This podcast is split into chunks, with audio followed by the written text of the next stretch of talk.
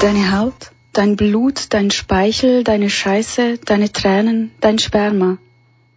Du hast Fleisch, du bist Fleisch, denn du küsst, du isst, du beißt, du verschlingst, du spürst Schmerzen, dir schmeckt etwas oder du hast Hunger. Der französische Philosoph Maurice Merleau-Ponty sagte einst, die Welt ist universelles Fleisch. Alles ist lebendige Substanz, schon immer. Hallo, Du hörst Polyphon. Heute geht es ums Eingemachte. Es geht um Fleisch. Dein Fleisch, das Fleisch und du. Schön, wenn du zuhörst. Ich bin Su. Wenn du an dich selber denkst, dann verstehst du dich womöglich als Mensch, mit einem Körper zwar, aber vor allem als Mensch mit einer Wahrnehmung, mit Gedanken, Vorstellungen und Gefühlen. Und doch bist du auch aus Fleisch. Deine Wünsche, deine Ängste und deine Sehnsüchte sind mit dem Fleisch verknotet. Fleisch ist aber geheimnisvoll. Der Kulturwissenschaftler Volker Demuth nennt das Fleisch deshalb eine Art dunkle Materie. Fleisch ist die Quelle von Lust und von Schmerz, von Ekstase und Ekel. Fleisch macht uns empfindsam, bedürftig, lüstern, verletzlich, hungrig und es macht uns endlich, denn Fleisch ist verwundbar. Das Fleisch ist auch ein Fetisch unserer Zeit. Nie haben wir mehr Tierfleisch produziert und konsumiert und nie konsumierten wir mehr Pornografie. Doch so sehr wir danach verlangen, das Fleisch entzieht sich, es bleibt etwas Unerhörtes, Skandalöses. Auch dieses Polyphon kann Fleisch nicht zum Sprechen bringen, aber ich nähere mich heute der Lust, dem Ekel, dem Hunger und der Formbarkeit des Fleisches an.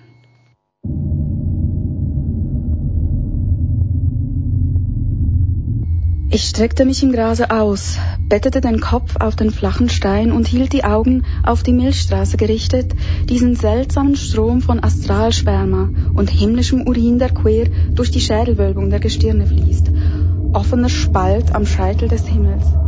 Entstanden offenbar aus Ammoniakdämpfen, die in der ungeheuren Weite zu glänzen begonnen hatten. Im leeren Raum, wo sie inmitten der vollkommenen Stille wie ein Hahnenschrei hervorbrechen, ein zerbrochenes Ei, ein geborstenes Auge oder mein benebelter, auf dem Stein ruhender Schädel warfen die symmetrischen Abbilder ins Unendliche zurück. Anderen mag das Universum anständig erscheinen, denn anständigen Leuten erscheint es anständig, weil sie kastrierte Augen haben. Darum fürchten sie die Obszönität. Doch sie empfinden keinerlei Angst, wenn sie den Hahnenschrei hören oder den gestirnten Himmel entdecken. Gemeinhin schätzt man die Fleischeslust unter der Bedingung, dass sie fade sei. Doch von da an gab es keinen Zweifel mehr. Ich machte mir nichts aus dem, was man Fleischeslust nennt, weil sie in der Tat fade ist. Ich liebte das, was man für schmutzig hält. Die Ausschweifung, die ich kenne, beschmutzt nicht nur meinen Körper und meine Gedanken, sondern alles, was ich mir dabei vorstellen kann. Und vor allem das gestirnte Universum. Ich assoziiere den Mond mit dem Blut der Mütter, dem übelriechenden Menstrualblut.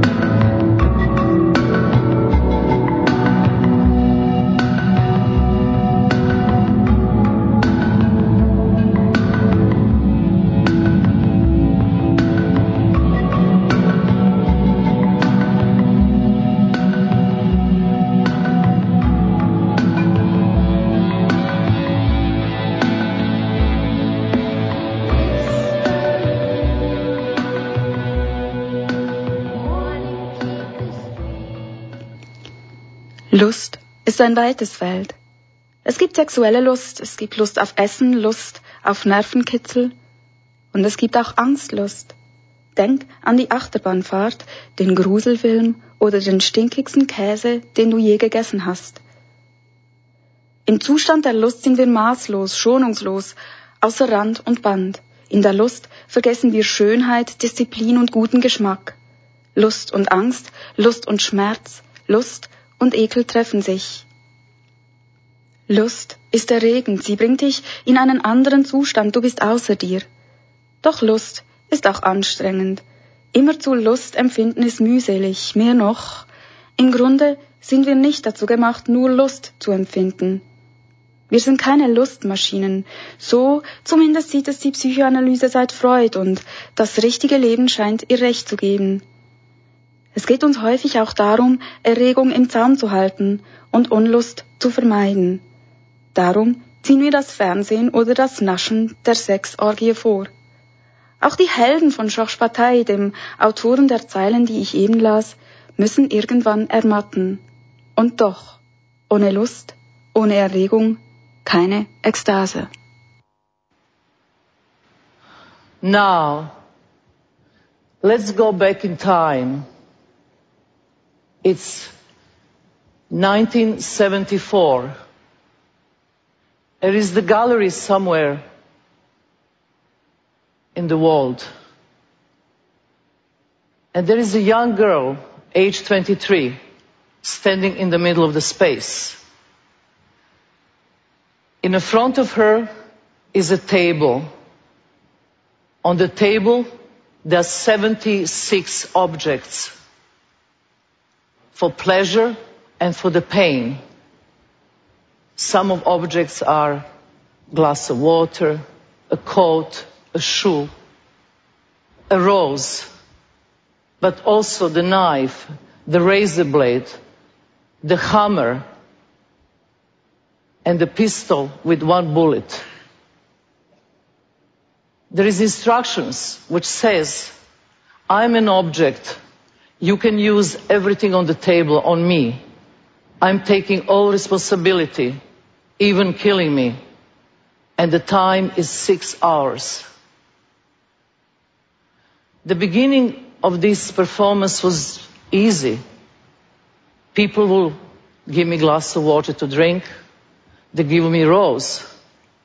But after very soon, there was a man take the scissor and cut my clothes. And then they will take the thorns of the rose and stick in my stomach. Somebody take a razor blade and cut my neck and drink the blood. And I still have the scarf. The women will tell the man what to do. And the man didn't rape me because it was just a normal opening and there was art public and there with their wives. They carried me around and put on the table and put a knife between my legs. And somebody took the pistol and put a bullet and put against my temple. And another person take the pistol and they start fight. And after six hours was finished, I um, start walking towards the public. I was a mess. I was half naked. I was full of blood and tears was running in my face. And everybody escaped. They just ran away. They could not confront myself with myself as a normal human being. And then what happened is I went to the hotel. It was at two in the morning. And uh, I looked myself in the mirror and I had a piece of gray hair. In the performance, the blood is the material and the razor blade or knife is the tool. Which is very important, the performance is, you know, all the human beings are always afraid for very simple things. We are afraid of suffering, we are afraid of pain, we are afraid of mortality. So what I'm doing, I'm staging this kind of fears in the front of audience. I'm using your energy. And with this energy, I can go and push my body as far as I can. Du hörtest die Performancekünstlerin Marina Abramovic über Schmerz sprechen. Sie erinnerte sich an eine Performance in den 1970er Jahren. Sie saß mit verbundenen Augen in einer Kunstgalerie, 26 Gegenstände lagen auf dem Tisch vor ihr, darunter auch ein Rasierer, ein Messer und eine Pistole. Ich bin ein Objekt, brauche mich wie ein Objekt, war die Aufgabe der Besucher. Bald begannen diese, Abramowitsch mit den Gegenständen zu verletzen. Abramowitsch ist eine Extremkünstlerin. Sie sagt, das Blut ist das Material meiner Performance, die Waffen, die Werkzeuge. Für sie ist der Schmerz Bestandteil ihrer Kunst, sie setzt sich ihm aus, so wie sie sich anderen Menschen aussetzt. Sie beschreibt den Schmerz als Erfahrung, der sie an die Gegenwart und sich selber bindet. Doch sie sieht im Durchqueren von Schmerz auch die Möglichkeit, Freiheit zu erlangen, sich von Angst zu lösen, sich von Angst zu befreien.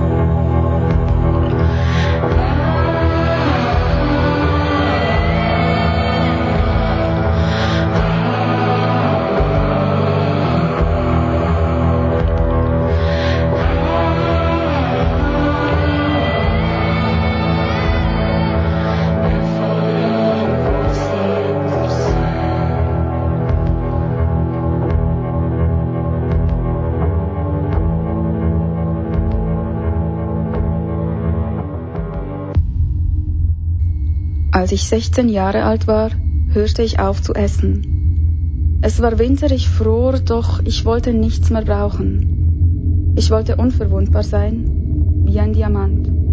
Durch den Hunger war ich ganz ich selbst. Mein Fleisch wurde straff. Es war nicht mehr das weiche, durchlässige Fleisch, das Fleisch mit dem Fett und den Dellen ohne klare Konturen, sondern eine Schale. Ich spürte den Innenraum meines Bauches. Er war mein Hohlraum, in dem ich mich begab. Hier richtete ich es mir ein, in meinem Reich, als einsame Herrscherin, als Eiskönigin. Meine Blutung setzte aus, Ich hörte auf zu weinen, mir wuchs Flaum auf der Haut.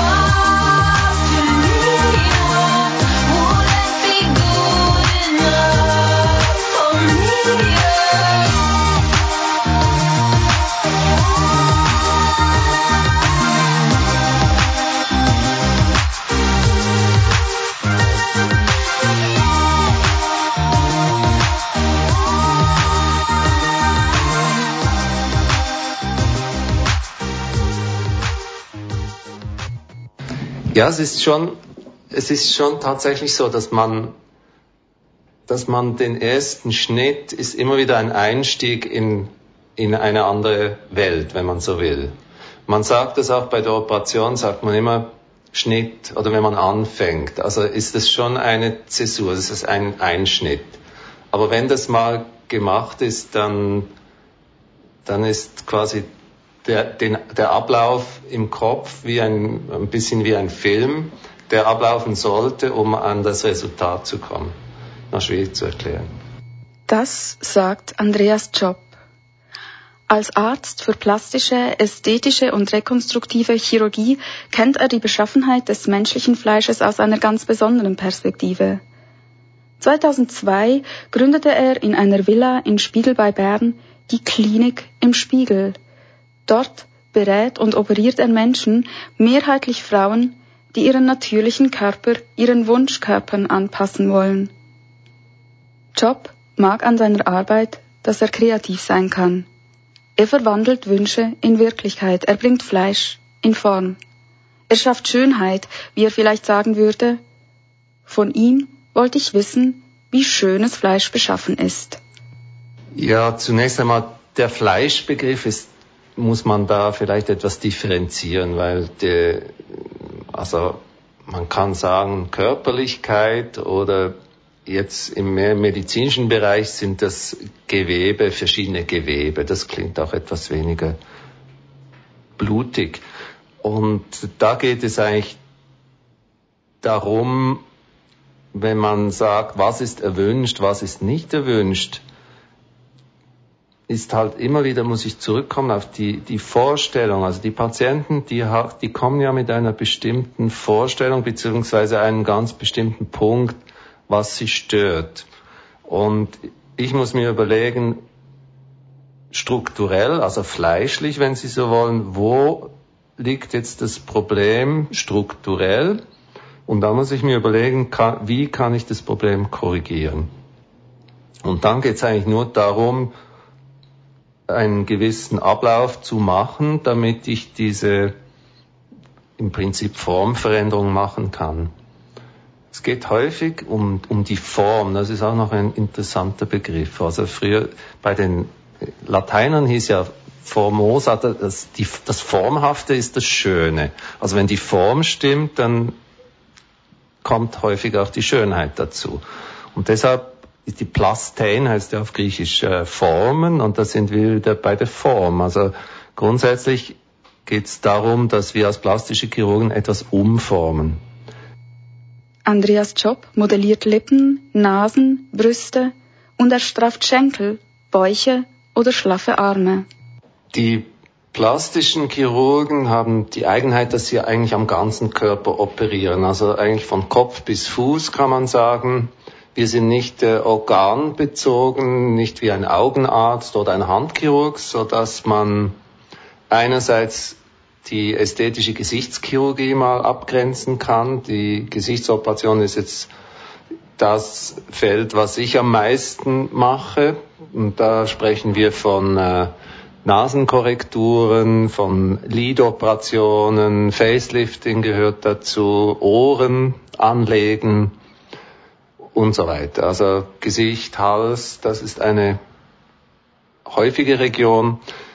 Und dann kommt natürlich im, gerade im Brustbereich bei den jungen Frauen häufig der Wunsch nach mehr Brustvolumen, nach einer schön geformten Brust. Das ist äh, ein eine Operation, die stark zugenommen hat, auch über die vergangenen Jahre, ähnlich auch wie die Liposuktion. Das war schon immer ein sehr, einer der häufigsten Eingriffe. Fettabsaugung, ja. Und äh, so dass man eigentlich neben der Gesichtschirurgie die Brustchirurgie abgrenzen kann und dann weiter noch die körperkorrigierende oder körperformende Chirurgie. Was war der für Sie verrückteste Wunsch oder vielleicht auch unmöglichste Wunsch, den Sie jemals gehört haben? Vielleicht kann man dazu sagen, es gibt immer wieder Patienten und vielleicht mehr Patientinnen, die äh, gewisse Körperschemastörungen haben. Und da gehört, gehört natürlich so die Formenkreis Anorexie, Bulimie dazu. Und dort gibt es natürlich immer wieder Patientinnen, die kommen und sagen, kann man nicht da ein bisschen Fett absaugen? Und ich habe doch so schreckliche Reithosenpolster. Und wenn man schaut, sind das eher auf der untergewichtigen Seite äh, Patientinnen und das ist klar, da sage ich, äh, da lässt sich nichts machen und äh, schauen Sie da. Früher hatten wir sogar eine Psychologin bei uns in der Klinik, die hat dann einen Teil dieser Patientinnen beraten. Viele Patientinnen haben aber auch gesagt, ja, nein, also es ist für mich äh, überhaupt kein Thema, das äh, irgendwo mit einer Psychologin zu besprechen. Also das gibt es immer wieder, Körperschemastörungen. Die, ich kann mich an eine Patientin erinnern, das war eine, eine Dame so um 40, 45, die hatte wegen einer Nasenatmungsbehinderung hatte die eine Operation beim Hals-, Nasen-, Ohrenarzt. der hat das, äh, die Nasenscheidewand gerichtet und gleichzeitig hat er den Eindruck gehabt, er würde ihr eine Freude machen und hat ihr den Nasenhöcker etwas begradigt. Und dann ist sie eben zu mir gekommen und hat gesagt, dass er seit dieser Operation fühle sie sich nicht mehr als Mitglied ihrer Familie, weil in ihrer Familie haben alle diesen Nasenhöcker. Und sie wolle den wieder haben. Und dann haben wir halt hin und her geredet, weil das ist eine eher exotische Angelegenheit, aber schließlich habe ich dann den Nasenhöcker rekonstruiert als Ohrknorpel und äh, dann war sie wieder zufrieden.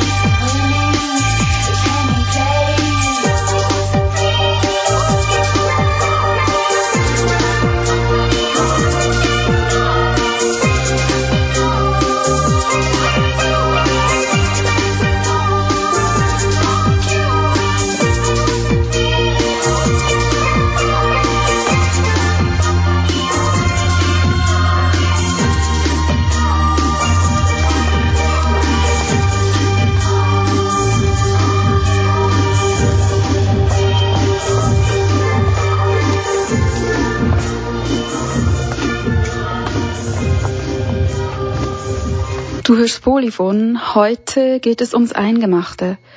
Es geht um Fleisch. Dein Fleisch. Die amerikanische Popsängerin Cher, auf ihre zahlreichen Schönheitsoperationen angesprochen, meinte einst, mein Körper gehört mir. Wenn ich meine Titten eines Tages auf dem Rücken haben will, dann lasse ich das machen. Wie Cher begründen viele Menschen schönheitschirurgische Eingriffe als Akt der Selbstbestimmung und freier Wahl. Als Vergnügen bezeichnet Job solche Eingriffe allerdings nicht. Es gebe, meint er, bei den meisten einen gewissen Leidensdruck. Leichtfertig lege sich niemand unters Messer. Und auch er lege nicht vorschnell das Messer an, denn ein Eingriff bedeutet Wunden und Schmerzen. Also es, es ist immer noch etwas, was die Leute sich lange damit beschäftigen, bevor sie sich einen plastischen Chirurgen aussuchen und dann ein Beratungsgespräch vereinbaren. Das ist mal das Erste. Und äh, dann geht es darum, mal zu schauen, was hat diese Person, wo steht die im Leben mal. Das gibt bei uns Patienten aller Altersgruppen. Das sind von zum Teil 17-, 18-Jährigen bis 80-Jährigen ist alles möglich. Und äh, dann geht es darum, den Leidensdruck etwas zu abzuschätzen und die Motivation auch. Da frage ich immer, wie lange das schon ein Thema ist. Es ist wichtig, dass es nicht ein Eintagsflieg ist, so dass die, die Leute sich wirklich nachhaltig an etwas stören und so weiter. Also es gibt ganz viele Facetten, die mir ein Bild ergeben und wo ich nachher sagen kann, ja, das, ich denke, das ist eine gute Indikation, da kann man was machen. Sie arbeiten invasiv, also das heißt, Sie arbeiten mit Skalpell, Sie arbeiten mit Nadeln, mit Saugern, Sie stechen, schneiden und durchbohren Fleisch. Wie fühlt sich das an, in lebendiges Fleisch zu schneiden? Also der Schnitt an sich ist für mich ein ein Mittel und da überlege ich mir, was muss ich, welche Schicht muss ich jetzt rein, wo möchte ich ablösen, damit ich dorthin komme und wo gehe ich durch, damit ich auf dieses Fettpolster komme, bei den Tränensäcken oder irgendwas. Also da geht es, das läuft dann nicht automatisch, also ich sage, es gibt keine, es darf keine Routine geben, aber es läuft doch so ab, wie vielleicht äh, wie wenn man Musik macht. Da überlegt man sich auch nicht, oder im besten Fall überlegt man sich nicht, äh, welche Taste muss ich jetzt drücken. Viele Menschen empfinden ja auch Ekel vor offenen Wunden. Und ich selber, ich muss zugeben, dass ich auch öfters in Ohnmacht falle, wenn ich Blut sehe. Ich kann mich erinnern, als ich vor einigen Jahren in Dallas war an einem Kurs über, äh, über ästhetische Chirurgie im Gesichtsbereich. Da hatten wir einen einen Dissektionskurs, also so einen Sezierkurs an, an Leichen. Und das war halt im Setting auch speziell. Das war so ein großer, gekühlter Keller mit irgendwie 20 Chromstahltischen und da waren so, auf jedem Tisch war da so ein Kopf drauf. Und das, das sind so Situationen, die sind für mich speziell. Aber sobald es irgendwo blutet, dann bin ich eher beruhigt, weil da, wo Blut, da Leben altes Sprichwort. Gibt es auch so etwas wie Suchtpotenzial für Schönheitsoperationen? Also ich erinnere mich ja an, an eine Patientin, die wurde vor, vor vielen Jahren in, in Lausanne operiert und vielleicht damals von einem bereits älteren Chirurgen mit einer Technik, die halt sehr zu einem operierten Aussehen führte. Und sie hat, sie liegt mir seit Jahren in den Ohren, ich solle doch mal etwas nachstraffen und es hätte doch schon wieder Falten da und dort. Und ich, äh, ich sage dann immer, ich spritze ein bisschen Hyaluronsäure, damit man das etwas ausgleichen kann und so können wir die Sache etwas hinziehen. Weil eine weitere Operation wäre, wäre sicher nicht ästhetisch wünschenswert. Heute sind Schönheits-OPs immer noch etwas, wo man recht viel Geld in die Hand nehmen muss. Und es ist etwas, was vielleicht eher irgendwie ganz früher Leute aus der Oberschicht gemacht haben. Mittlerweile ist es auch in der Mittelschicht angekommen. Was ist die Zukunft der plastischen und der ästhetischen Chirurgie? Werden wir in 30 Jahren bald alle uns operieren? Ich denke sicherlich nicht. Es gibt, ich habe bereits vor 15 Jahren, als wir die Klinik aufgemacht haben, habe ich von einer Demokratisierung der ästhetischen Chirurgie gesprochen. Dieser Prozess ist immer noch im Gang, zumal die chirurgischen Techniken eigentlich sich verfeinert haben und die, auch die Anästhesietechniken und so weiter, das von der Qualität des Eingriffes, äh, wie das früher war, sind wir, haben wir uns weit, weit verbessert.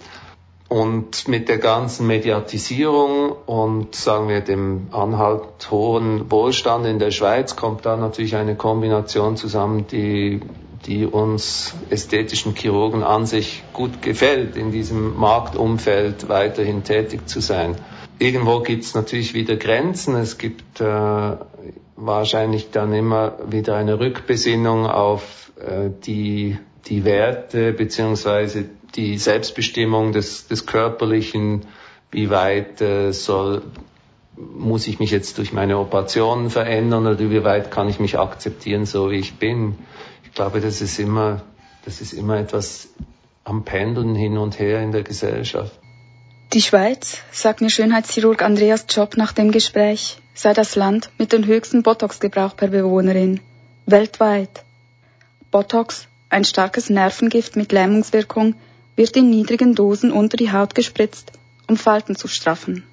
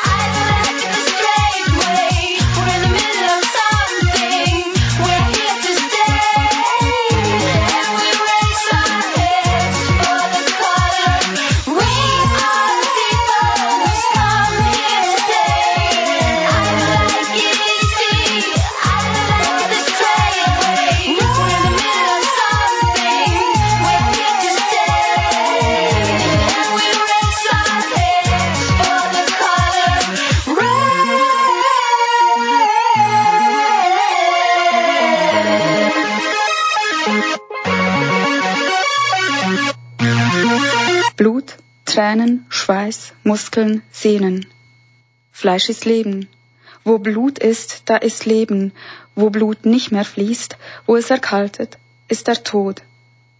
Das schlechteste Fleisch ist das tote Fleisch. Es gibt nur einen Geruch auf der Welt, den alle Kulturen in allen Epochen gleich verabscheuen. Es ist der Geruch der Verwesung, der Geruch von totem Fleisch, der tote Leib, der Leichnam verstört.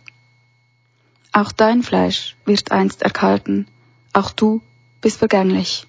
Wie fühlt es sich an, mit toten Leiben zu arbeiten? Reto Zumstein stammt aus einer Innerschweizer Bestatterfamilie. Mit 15 Jahren begann er, seinem Vater bei der Arbeit zu helfen. Er wuchs mit dem Anblick und dem Berühren von Leichnamen auf. Ich wollte von ihm wissen, wie es war, als er zum ersten Mal an seine Grenzen kam. Ich war damals ja 18 Jahre alt. Ich hatte bereits den Führerausweis und hatte das erste Mal eigentlich Dienst alleine. Und ich musste einen TÜV-Unfall bergen auf der Straße. Und der äh, Mann war eben auch nur in meinem Alter, der war knapp 20 Jahre alt und hatte schwere Kopfverletzungen. Und ich musste dann äh, den Körper so weit herrichten, dass dann die Eltern die Identifikation machen konnten und das war sehr, sehr schwierig für mich. Reto Zumstein wurde vorerst Musiker. Heute arbeitet er wieder als Bestatter beim Bestattungsunternehmen Egli in Bern. Man sagt, der Tod ist ansteckend. Ich wollte von Zumstein wissen, ob Leute nicht Berührungsängste vor ihm haben. Die meisten sind im ersten Moment ein bisschen konsterniert und sagen, ja, wie kommt man zu diesem Beruf? Das erkläre ich dann und dann ist es ähm, schon ein bisschen klarer. Und die meisten Leute eigentlich reagieren sehr positiv. Also, dass sie finden, das ist ein Job, der nicht jedermann machen kann, aber äh, sehr wichtig ist. Und sie das eigentlich dann äh, sehr schätzen oder mich bewundern ist das falsche Wort, aber eben sie haben dann schon eine gewisse Achtung von mir. Also die Reaktionen sind eigentlich sehr positiv. Also das sicher Wichtigste finde ich ist der Kontakt mit der Familie. Also man muss sehr kommunikativ sein, man muss sehr feinfühlig sein, weil der Tod trifft jeden Menschen, aber jeder Mensch reagiert anders, also muss sich auch jedes Mal in einem Trauergespräch anders reagieren, äh, wenn die Angehörigen kommen. Und das ist fast der wichtigste Teil, also die Kommunikation mit den Angehörigen, die, die Anteilnahme doch können ausdrücken können, aber was wichtig ist in unserem Job, ich sage immer wieder Anteilnahme ja, mit Trauer nein. Also man darf es dann emotional nicht zu nahe kommen lassen, sonst ist es eigentlich nicht möglich, diesen Beruf auszuführen. Sie haben es fast mehr mit Lebenden zu tun als mit den Toten. Also äh, Sie beschäftigen sich auch viel mit Trauerarbeit, mit der Begleitung der Angehörigen, mit Beratung. Doch haben Sie es ja aber auch mit, mit toten Körpern, den Leichnam, Leichnam zu tun. Braucht es auch ähm, körperliche Fähigkeiten? Das ist ganz klar, weil es kommt halt wieder vor, dass die Personen, die verstorben sind, sehr schwer sind. Das geht maximal, was ich jetzt erlebt habe, sind etwa 180 Kilo. Und äh, ja, 180 Kilo zu stemmen braucht eine große, gute körperliche Verfassung. Das ist ganz klar, ja, braucht es. Erleben Sie auch eklige Situationen? Leute abzuholen, dann meistens in Wohnungen, die schon sehr lange tot sind, weil es dann stark nach äh, Verwesung riecht ähm, und das ist sehr unangenehm für mich. Wir sind aber da gut ausgerüstet, also das geht so weit, dass wir ähm, sogar also Schutzmasken haben, also mit Kohlefilter, dass man dann wirklich nichts riecht. Das sind so die unangenehmen Sachen. Was mir weniger was ausmacht, sind ähm, Unfälle beispielsweise. Wir hatten eine Zeit, da hatten wir sehr viele Suizide über die Brücken äh, hier in Bern. Das hat sich stark verbessert mit diesen Netzen, die montiert worden sind. Und da versuche ich dann einfach zu funktionieren. Und das geht eigentlich mir sehr gut. Auch ähm, Suizide mit der Bahn sind immer sehr schwierig. Und man muss sich das halt so vorstellen, ein Zug kommt mit hoher Geschwindigkeit äh, auf die Unfallstelle zu und Der Körper ist leider, ja, kann ich so sagen, ist verteilt oft auf mehreren hundert Metern. Und dann geht es eh für dich darum, einfach die Körperteile zu sammeln. Und dann äh, haben wir einen, einen Leichensack, wo die Teile dann äh, reinkommen und dann geht es dann in der Regel in die Gerichtsmedizin, ins Institut für Rechtsmedizin, wo dann noch genauer untersucht wird, warum das passiert wird, oder es muss dann herausgefunden werden, wer die, die Person ist, die da vor den Zug gesprungen ist. Das ist äh, harter Tubak. Ich möchte jetzt wieder zum Alltag wechseln oder zum Normalfall. Was passiert mit den toten Körpern? Also was sind die Wünsche der Menschen, wenn es um die Bestattung geht? Also grundsätzlich ist es so, dass man mal unterscheidet, wo verstirbt die Person. Wenn es in einem Altersheim ist, ist es meistens so, wenn, wenn wir kommen, um die Person abzuholen, ist sie meistens bereit. Das heißt, das Pflegepersonal des Altersheims macht die Leichenwäsche, also wäscht die Person, zieht ihnen die Kleider an und meine Aufgabe ist es dann einfach, die Person vom Bett in den Sarg einzubetten, allenfalls noch zu, dann zu frisieren. Teilweise bei Frauen wird dann noch ein bisschen geschminkt, das ist dieser Teil. Wenn jemand zu Hause verstirbt, haben wir dann ein bisschen mehr zu tun. Dann machen wir dann die Leichenwäsche und ziehen die Person an auf Wunsch. Es ist auch so, dass heute eigentlich, ich würde behaupten, 95 Prozent sind in Privatkleidern. Und ich bin persönlich auch der Ansicht, dass das eine gute Sache ist, weil früher gab es das sogenannte Totenhemd und ähm, ja, das ist mittlerweile wirklich ein alter Hut und es ist für die Leute dann auch viel angenehmer, den Verstorbenen äh, oder die verstorbene Person in ihren Kleidern zu sehen, wie sie sie gekannt haben. Ist das der Normalfall, dass man den Toten dann nochmal anschauen geht? Auch das ist eher immer weniger, äh, finde ich. Das, es entwickelt sich in eine Richtung im Moment, die ich nicht unbedingt ähm, gut finde weil ich finde es wichtig, dass man sich von der verstorbenen Person verabschiedet. Man hat doch einen großen Teil des Lebens mit dieser Person verbracht. Woran liegt das, dass die Menschen die äh, verstorbenen Personen nicht mehr sehen wollen? Ich denke, es ist ähm, so ein bisschen ein Zeitgeist. Es muss alles schnell gehen. Man hat keine Zeit mehr äh, für grundlegende Dinge.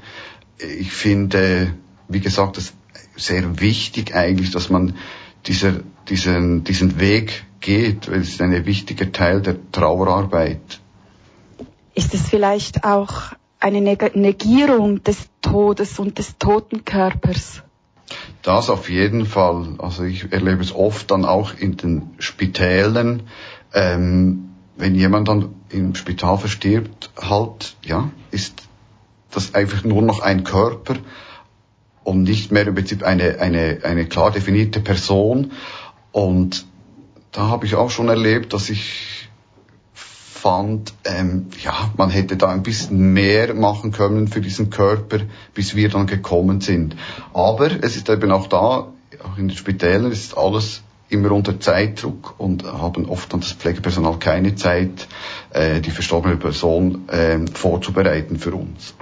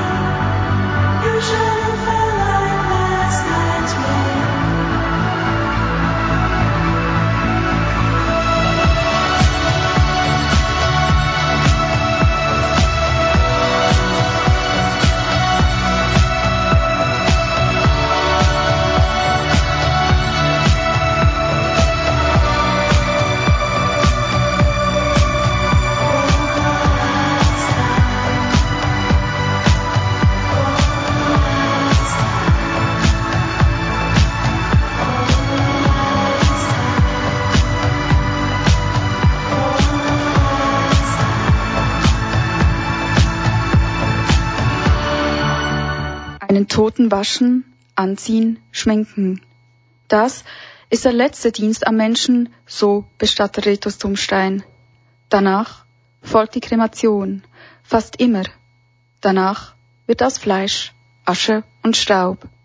Ein großer, sehr großer Teil der verstorbenen Personen werden kremiert, also eingeäschert, verbrannt ähm, und dann wird ähm, die Urne entweder auf einem Friedhof beigesetzt oder was auch sehr viel mehr jetzt in der letzten Zeit aufkommt, dass die Leute eben nicht mehr auf den Friedhof gehen, sondern dass sie die Asche verstreuen an einem Ort, der ihnen sehr wichtig ist.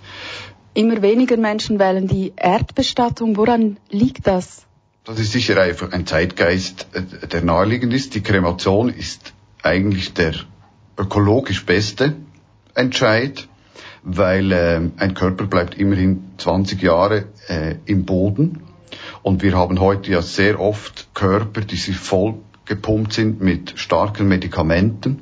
Ich denke da vor allem an, an Chemotherapien und das ist ganz klar nicht ideal für den Boden, weil das geht dann im Prinzip alles in den Boden. Und es war früher oft auch ein Platzproblem auf den Friedhöfen. Diese Erdbestattungen ist heute leider für den Friedhof kein Problem mehr, weil eben sehr viele Leute gar nicht mehr auf den Friedhof kommen. Und mittlerweile sind wir hier ja so in den städtischen Friedhöfen, dass teilweise bereits öffentliche Parks daraus entstehen, weil sie einfach sehr viele freie Flächen haben. Eine persönliche Frage. Glauben Sie an ein Leben nach dem Tod? Ja, das würde ich so bejahen.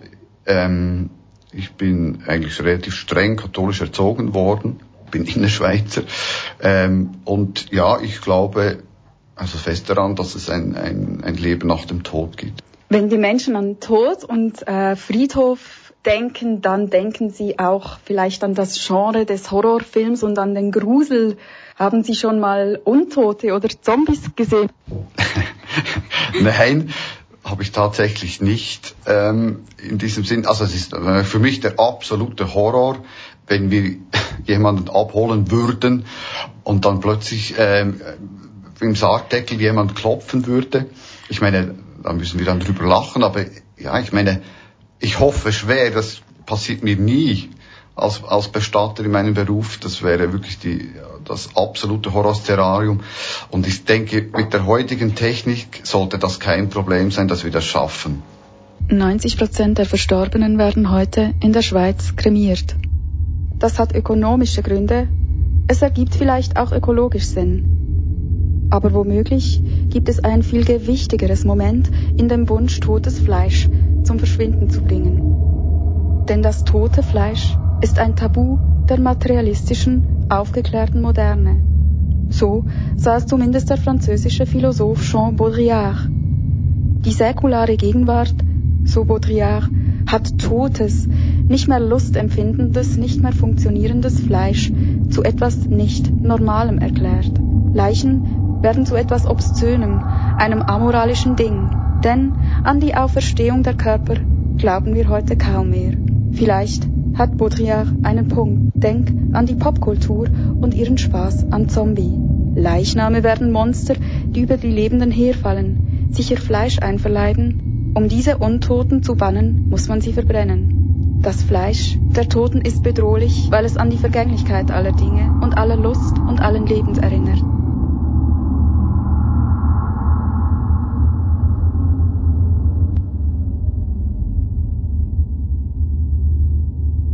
Das war Polyphon.